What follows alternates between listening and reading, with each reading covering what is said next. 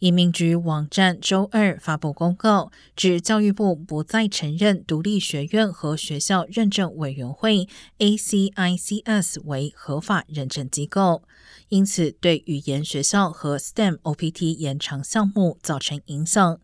移民局表示，在 ACICS 认证学校注册的学生应该立即与学校相关机构联系，以了解认证的吊销是否影响他们的身份。受影响的学生将有六十天时间离开美国，或者转到另一所获得认证的学校。二零二二年八月十九号前获得合法证件的学生不受该决定的影响。